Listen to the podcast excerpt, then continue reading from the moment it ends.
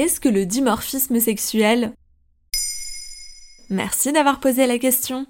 C'est un sujet qui a été abordé récemment dans l'ouvrage Réinventer l'amour de la journaliste et essayiste suisse Mona Chollet. Elle détricote la façon dont nos attirances dans les couples hétérosexuels sont construites de façon sociologique, mais ne viennent pas de nulle part. Les hommes sont plus forts que les femmes, ces dernières sont donc plus vulnérables. Mais d'où ça vient?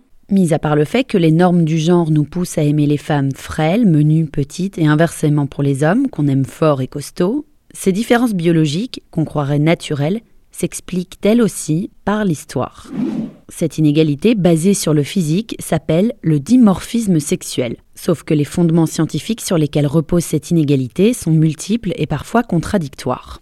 Priscille Touraille est la première chercheuse en anthropologie culturelle à reprendre la théorie selon laquelle les femmes seraient plus petites que les hommes, car au cours des siècles de l'histoire, elles auraient été moins bien nourries. Elles auraient aussi été plus souvent habituées à la frustration que leurs congénères masculins. Sa thèse est soutenue par la grande anthropologue féministe Françoise Héritier et sera reprise par plusieurs journalistes, comme Aude Lancelin qui parle d'un scoop anthropologique dans le 1 et Nora Boazzuni qui développe cette idée dans son essai Féminisme. Sauf que, comme Priscille Touraille l'affirme elle-même, il n'y a pas d'hypothèse convaincante du point de vue des sciences de l'évolution pour expliquer le dimorphisme sexuel.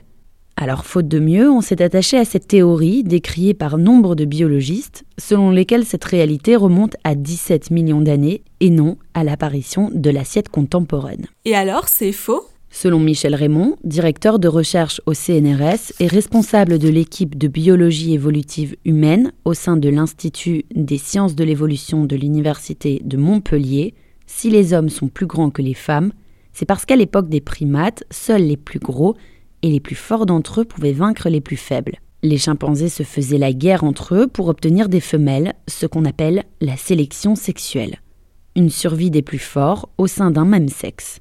Les plus forts sont donc plus nombreux à se reproduire et à transmettre leurs gènes. Par ailleurs, on sait que chez l'humain, le niveau de revenu et d'études influence la taille positivement. Selon plusieurs études publiées sur la National Library of Medicine, mieux on gagne sa vie, plus on a de diplômes, plus on a de chances d'être grand. On sait aussi que plus les femmes sont diplômées, moins elles font d'enfants et donc moins elles transmettent leurs gènes à une potentielle progéniture. A l'inverse, les femmes plus pauvres et moins éduquées s'avèrent être plus petites et font plus d'enfants.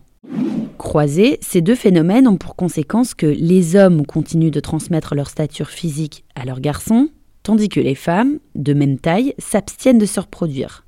On a donc deux grands-papas et deux petites mamans, et ainsi les inégalités se reproduisent, elles aussi. Une théorie parmi d'autres. Voilà ce qu'est le dimorphisme sexuel.